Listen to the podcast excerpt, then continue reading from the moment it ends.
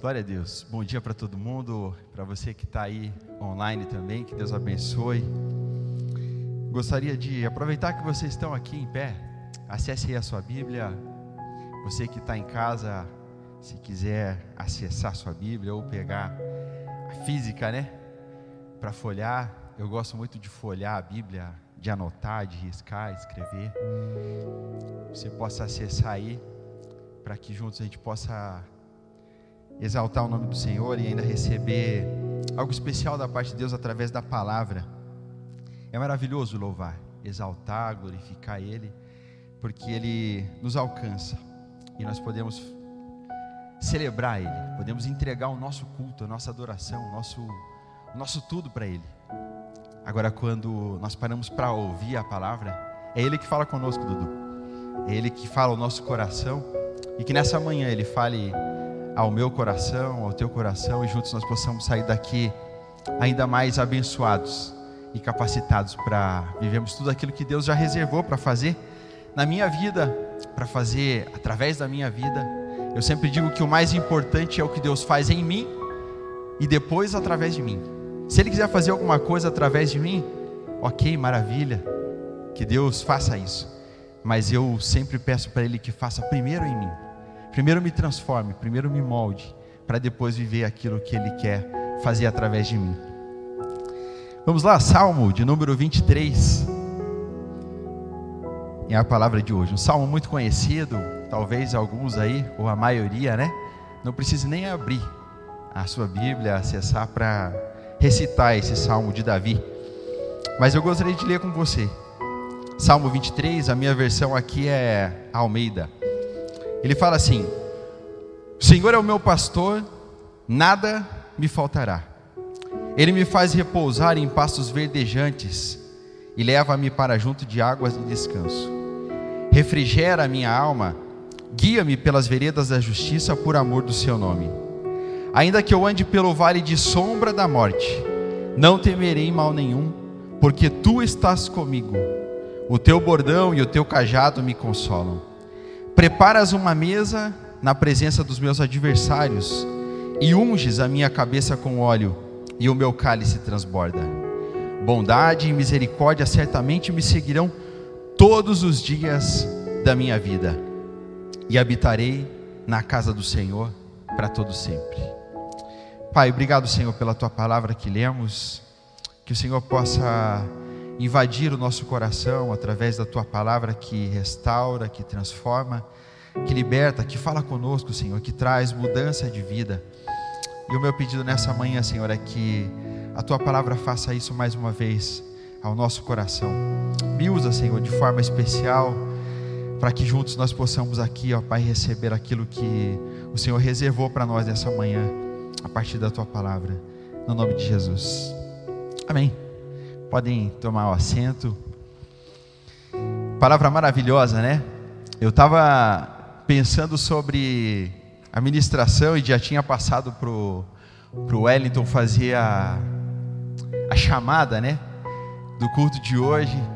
E já tinha refletido e pensado um pouco sobre essa palavra, e depois eu fiquei um pouco preocupado, porque eu falei: esse salmo parece um pouco tão simples e tá tão prático, né? A gente ouve a história de Davi, ouve as histórias, e ele parece tão simples que parece que não vai surtir um efeito quando nós formos ministrar sobre ele.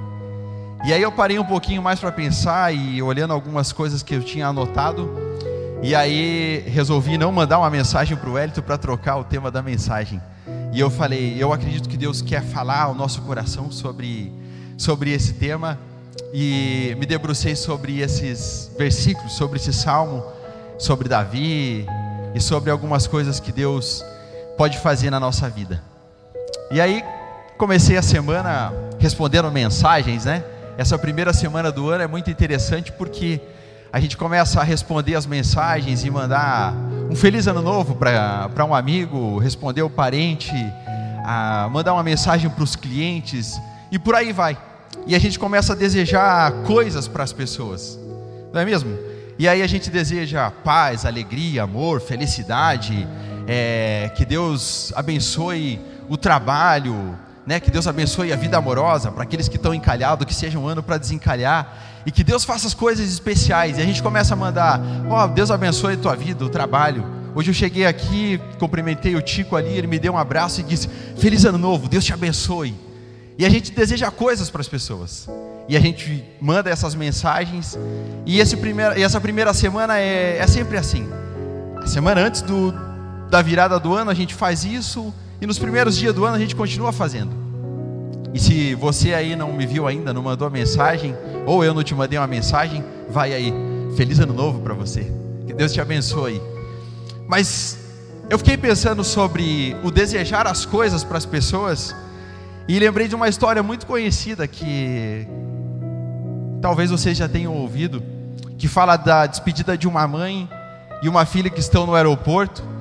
E a mãe está ali toda chorosa porque a filha vai embora e tal. E ela, né, recebe a filha e está na hora do embarque e a filha abraça a mãe e começa a se declarar: "Mãe, eu te amo" e faz toda uma declaração muito linda para a mãe. E aí a mãe também chorosa, ela abraça a filha e diz apenas duas coisas: Filha, eu te amo. E eu desejo para você o suficiente. E aquela menina vai para embarcar, e de repente chega uma pessoa e pergunta para aquela mãe: Olha, eu observei que você estava se despedindo da sua filha, e havia muito choro, um sentimento muito gostoso entre vocês, e percebi que você desejou, você falou duas palavras só para sua filha que você amava, e eu acredito que isso deve ser intenso, mas você desejou apenas o suficiente. O que é, que, é que a senhora quis dizer com isso? E a mãe, pautada na sua experiência, quem sabe na sua vida, ela falou para aquela pessoa: Eu apenas desejo o suficiente para ela o suficiente amor, o suficiente graça, o suficiente dinheiro, o suficiente, o suficiente oportunidade, a suficiente ausência de alguma coisa para ela dê valor em outra, a suficiente tristeza para que ela lembre dos momentos de alegria, a suficiente escassez para que ela lembre do valor do dinheiro e também do trabalho que ela desenvolver. E isso é uma tradição na minha família, aquela senhora falou. Pautada na sua experiência, então aquela mãe expressa apenas isso eu te amo e te desejo só o suficiente. E eu fiquei pensando sobre essa história. E aí dei um Google e fui pesquisar. Ah, suficiência. O que quer dizer suficiência? E aí pensei, puxa, nós desejamos as coisas para as pessoas também pela necessidade. Às vezes a pessoa está precisando de um emprego, às vezes está passando por alguma dificuldade, a gente deseja saúde, e por aí vai. Então eu fui pesquisar também necess sobre o que, é, o que é necessário. E às vezes nós pautamos a nossa mensagem sobre aquilo que é importante. E aí dei um Google e fui lá.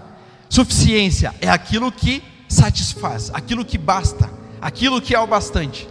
Quando alguém serve um copo de água, um café, alguma coisa para você, começa a servir e daqui a pouco você fala: Não, não, tá bom, é o suficiente, é o bastante, obrigado, tá ótimo. Então, suficiente é aquilo que basta, aquilo que está completo, aquilo que está pleno, aquilo que não precisa de mais. Eu não preciso de dois copos, eu preciso só de um. Então é o suficiente, o suficiente é aquilo que basta. Necessário, olha só que interessante, não garante que uma coisa implique em outra, só garante que a ausência de uma coisa implique na ausência de outra. O exemplo para a galera que está voltando a estudar aí daqui uns dias, né? Você estuda, por exemplo, para fazer uma prova. Você estudar para fazer uma prova não necessariamente garante que você vai tirar uma nota boa.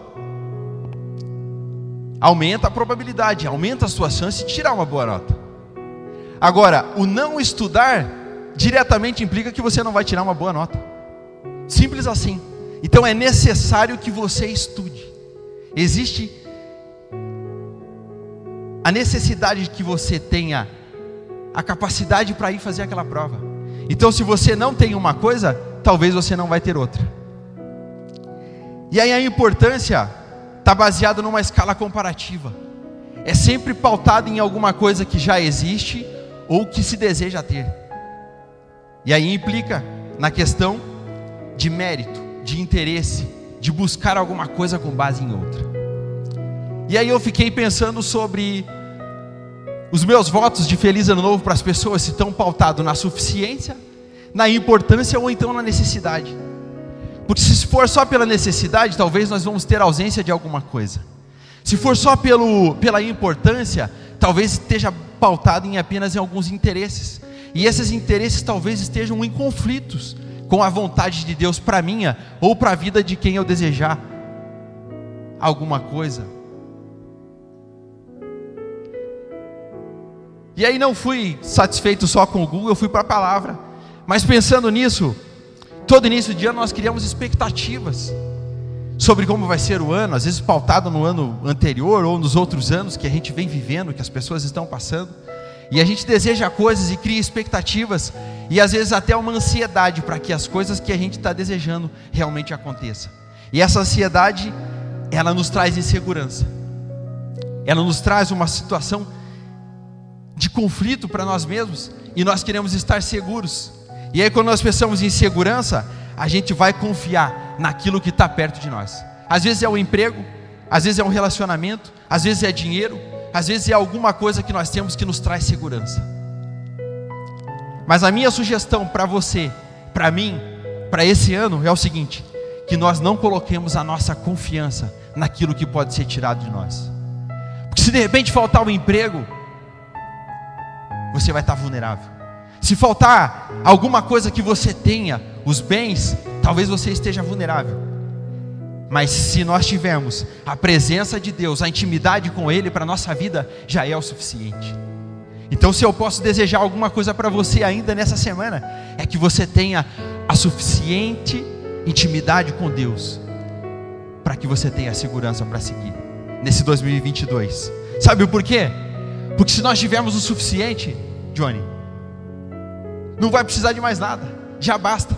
E aí, quando nós vamos para o Salmo 23, Davi vai falar isso. Ele começa dizendo assim: ó, O Senhor é o meu pastor e ele me basta. Mas ele precisa primeiro ter uma experiência com Deus para saber quem é Deus, para tê-lo como suficiente. E aí, sabe quem é Deus? Deus é um ser maravilhoso. Deus é um ser que é está muito além da nossa capacidade de mensurar o que ele pode fazer e o que ele pode ser na nossa vida. Sabe por quê? Porque ele amou o mundo de uma tal maneira.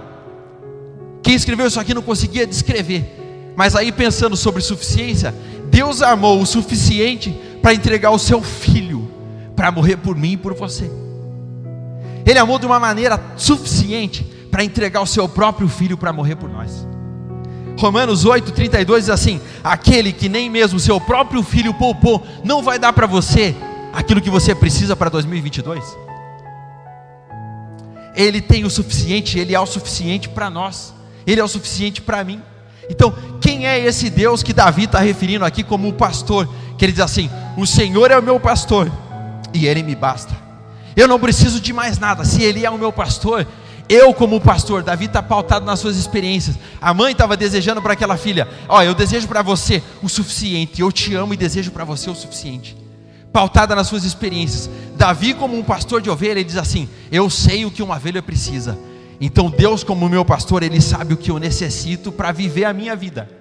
E aí ele diz: O Senhor é o meu pastor e nada me faltará. Então, cada vez que bater uma ansiedade, bater um desespero, bater uma insegurança em você, lembre de Davi, porque ele está no meio do vale e diz assim: Eu levo meus olhos para o monte, de onde pode vir o meu socorro? E aí ele fala assim: O meu socorro vem do Senhor que fez os céus, a terra, e Ele conhece a minha vida e Ele é o suficiente para mim. O Senhor é meu pastor e nada me faltará. Maravilhoso isso aqui, nada vai me faltar. Timothy Keller, olha que livro legal esse aqui, ó, O Deus Pródigo. A palavra pródigo fala de esbanjador. Ele faz um comparativo de Deus como um esbanjador, um esbanjador de graça, de amor, de confiança, de segurança, de provisão. Então, assim, começar o ano colocando a tua vida num Deus que é o suficiente e esbanjador de graça, é maravilhoso isso aqui. O suficiente. Eu não estou presumindo e não estou sugerindo para você que você tenha uma vida medíocre nesse ano. Só o suficiente, só o básico, só aquilo que é essencial. Não, não, não porque Deus é esbanjador de graça. Ele pode fazer muito mais daquilo que nós pensamos ou daquilo que nós pedimos. A Bíblia fala assim: de que adianta o homem ganhar o mundo inteiro e perder a sua alma? A Bíblia não falou que não podia ganhar o mundo inteiro, ele falou para cuidar da alma, porque não adianta ganhar o mundo e perder a alma. Então Davi está seguro nisso aqui, ele está dizendo o seguinte: se Deus é o suficiente para derramar bênçãos sem medida sobre a minha vida, Ele me basta, eu não preciso de mais nada. E aí, Salmo 23 parece muito simples. E aí eu fui meditar versículo por versículo e colocar algumas coisas que a suficiência de Deus pode suprir na nossa vida, na nossa insuficiência nesse ano de 2022. Olha que interessante. O primeiro é que Deus pode suprir a suficiência de Deus supre as nossas necessidades espirituais e segurança. Davi está confiando em Deus aqui porque ele era um pastor de ovelhas. Ele diz assim: Deus é o meu pastor e ele, nele eu posso confiar, nele eu posso ter segurança, porque se ele precisar dar a vida por mim, como Jesus fez, ele vai dar. Davi fez isso pelas suas ovelhas. Quando ele vai diante de Saul para enfrentar Golias, Saul pergunta para ele: Mas quem é você? Você é um menino, como é que você vai enfrentar esse gigante que está aí afrontando a nossa nação? Os soldados preparados estão com medo. Ele diz assim: Ó, deixa eu te contar uma história, Saul. Eu estava lá no pasto, cuidando das ovelhas do meu pai, e sempre que vinha um urso, essa é a palavra original do texto, é assim: ó, toda vez que vinha um urso ou um leão para pegar as ovelhas do meu pai, eu ia ao encontro dele, pegava pela barba e o matava eu dava a vida pelas minhas ovelhas. Então, Salmo 1, Salmo 23, versículo 1, ele está sugerindo que Deus vai trazer segurança para nós. E se ele tiver que morrer por nós, como já fez, ele vai fazer. Ele traz segurança, ele traz confiança. E Jesus é tido como um bom pastor no Novo Testamento, diz assim: Eu sou o bom pastor, as minhas ovelhas ouvem a minha voz. Só consegue ouvir a voz do bom pastor se a gente estiver caminhando com ele. Então Davi está sugerindo o seguinte: se você quer ter Deus como bom pastor, ande com Ele em 2022. Senão não vai fazer sentido fazer um monte de projetos, um monte de planos, ter um monte de metas, porque as suas metas talvez estejam inseguras se Deus não estiver caminhando com você. E aí Jesus é bom pastor, e ele venceu a morte. Davi venceu o leão e o urso, e Jesus venceu a morte. Olha que maravilhoso isso. Versículo 3, a parte A diz assim: ó, refrigera a minha alma. Ele supra as necessidades espirituais. E voltando às raízes, eu lembrei de um hino maravilhoso. E no 193 da harpa cristã, pastor Marcos. Talvez você vai correr uma lágrima aí de saudade. Olha que maravilhoso a letra desse hino. Se tu, minha almas, a Deus suplica e não recebe, confiando fica em suas promessas que são muito ricas e infalíveis para te valer. Por que te abates, ó minha alma, e te comoves, perdendo a calma? Não tenhas medo, em Deus espera, porque bem cedo Jesus virá. Ele intercede por ti, minha alma, espera nele com fé e calma. Jesus de todos os teus males salva e te abençoa dos altos céus. Por que te abates, ó minha alma, e te comoves, perdendo a calma? Não tenhas medo, em Deus espera, porque bem cedo Jesus virá. Porque te abates, ó minha alma, e te comoves perdendo a calma. Não tenha medo, em Deus espera, porque bem cedo Jesus virá. Oh, aleluia! Maravilhoso isso aqui. Salmo 23 está sugerindo que o Senhor é o nosso pastor, Ele vai andar conosco, vai levar por águas tranquilas e vai refrigerar a nossa alma. Maravilhoso esse hino. Por que te abates, a minha alma, se Deus pode trazer calma para você? Não se preocupe, porque Deus está vindo. Está muito cedo, está muito breve. Não se preocupe, não tenha medo. Apenas espera em Deus. Segundo, a suficiência de Deus supre na nossa vida de direção. O Adeildo pregou outro dia aqui sobre direção sobre usar a bússola ou então o GPS. O GPS sugere para nós caminhos e a bússola traz para nós direção. E aí então assim, o Salmo de Davi, Salmo 23 está sugerindo para nós: guia-me mansamente, guia-me pelas águas tranquilas, mas guia também pelas veredas de justiça. Essas veredas de justiça, ele fala assim: é pelos caminhos bons, é pelas veredas antigas, é pela essência da palavra. E aí ele fala assim: guia-me pelas veredas da justiça.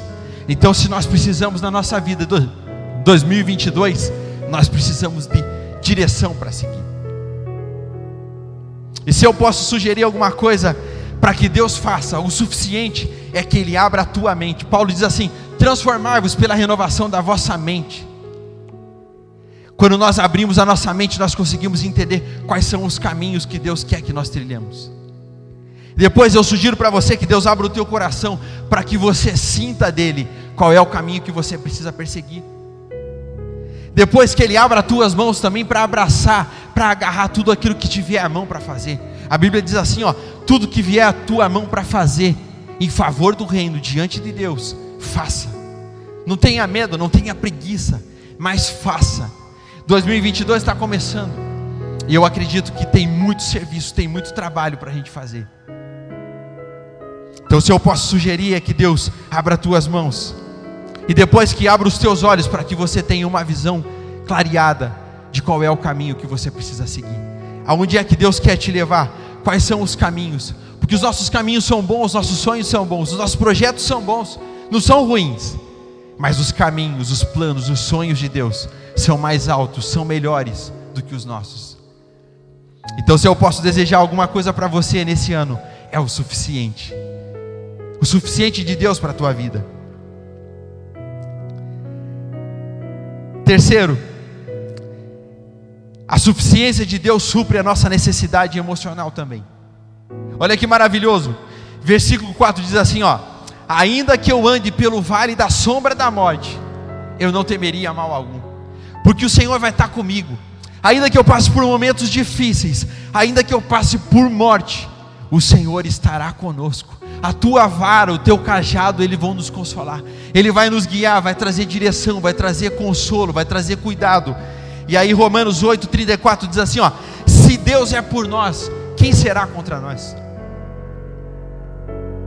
Ainda que eu ande pelo vale da sombra da morte, ainda que eu tenha ameaças, se Deus é comigo, quem é que pode ser contra eu? Quem é que pode ser contra cada um de nós aqui?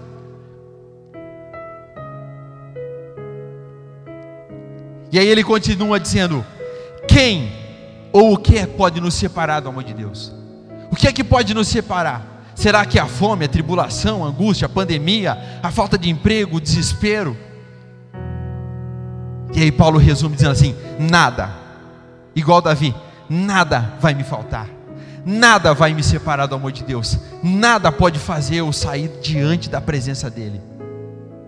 Pode me faltar qualquer coisa, mas a presença dele em mim me faz andar em plenitude, me faz andar em satisfação. E aí, quem ou o que pode nos separar do amor de Deus? Nada pode nos separar do amor dele. Em Cristo nós somos mais do que vencedores. A tristeza vai fazer parte da nossa vida.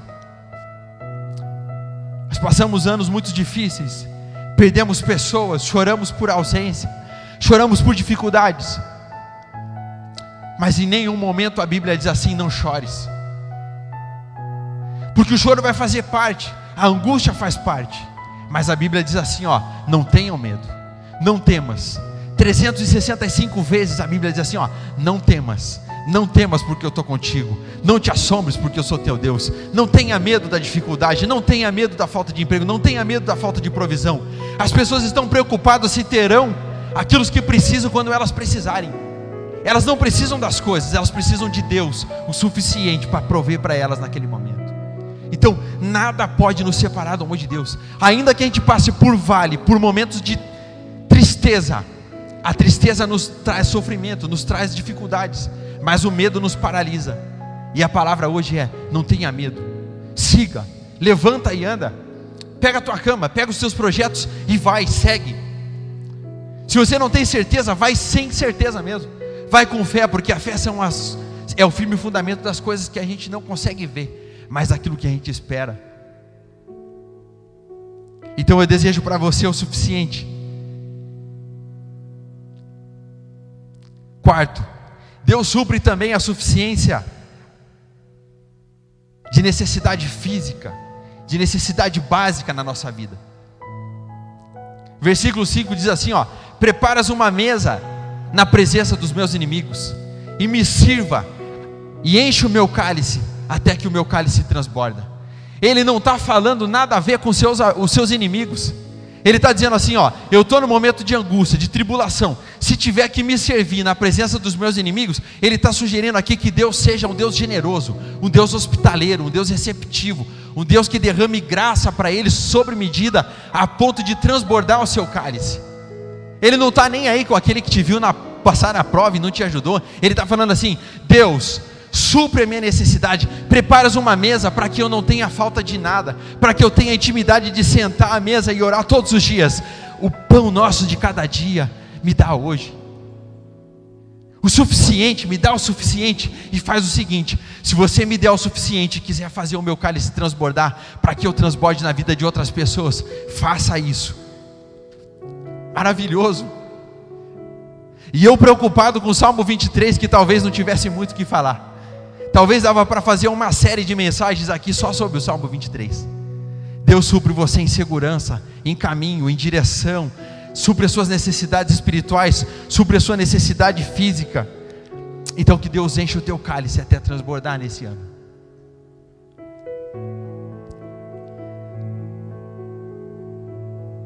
Quinto e último. Deus supre a a suficiência de Deus supre a nossa necessidade da eternidade e de presença diária. Olha que maravilhoso isso aqui, ó. A bondade e a misericórdia de Deus me seguirão todos os dias da minha vida. Miel, sabe como que Deus manifesta a bondade e misericórdia na minha vida? Através da tua vida. Sabe como é que Deus supre bondade e misericórdia lá na minha casa, pastor Marcos? através da sua vida, através da tua casa. Tem muita gente andando sozinho por aí.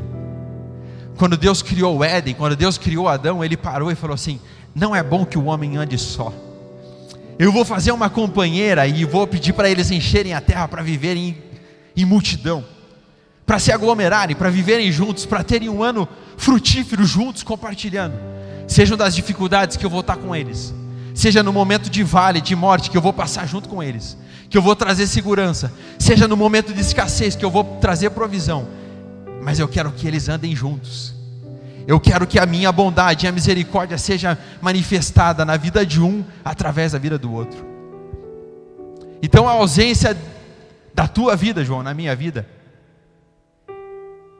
implica na ausência daquilo que Deus quer fazer na minha vida e também na tua. Então não é só necessário que nós estejamos juntos, não é só importante que nós estejamos juntos, mas é suficiente que Deus esteja no nosso relacionamento, na nossa vida. Então Ele supre a nossa vida de presença diária, de graça, e aí Ele nos convida a viver todos os dias desse ano de 2022, na casa dEle. Ele diz que bondade e misericórdia me seguirão durante toda a minha vida. E eu vou estar na casa do Senhor. Eu vou voltar sempre que possível para celebrar Ele, para dizer assim: que o mar pode se levantar, mas Tu és aquele que me guia. A tua mão, o teu cajado, a tua vara me consola. A tua provisão é o suficiente para mim. A palavra diz assim, ó: Eu estarei com vocês todos os dias até a consumação dos séculos. Talvez você esteja começando o ano sozinho. Talvez você esteja começando o ano um pouco solitário. Mas a minha palavra para você é que Deus está conosco todos os dias. O Emanuel está conosco todos os dias. Talvez você pode cantar esse hino que a gente citou aqui, o 193 da harpa cristã. Você pode conversar com você mesmo. Ah, porque você se abate, minha alma. Não se abata. Não se preocupe, espera em Deus. Não tenha medo. Sabe por quê? Porque bem cedo Jesus virá. Não se preocupe, porque Jesus é o suficiente para a gente andar esse ano de 2022. Não se preocupe, não tenha medo. Em Deus espera. E que a nossa oração seja maranata. Ora vem, Senhor Jesus.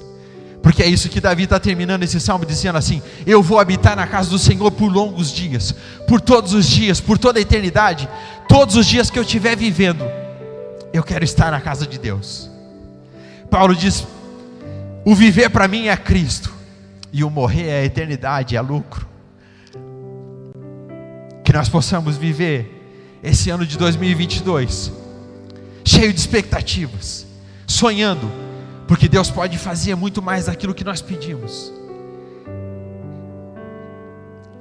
Mas se Ele decidir também nos chamar, se Ele decidir voltar, que nós estejamos prontos e cantando para Ele: Maranata, Maranata, ora vem, Senhor Jesus.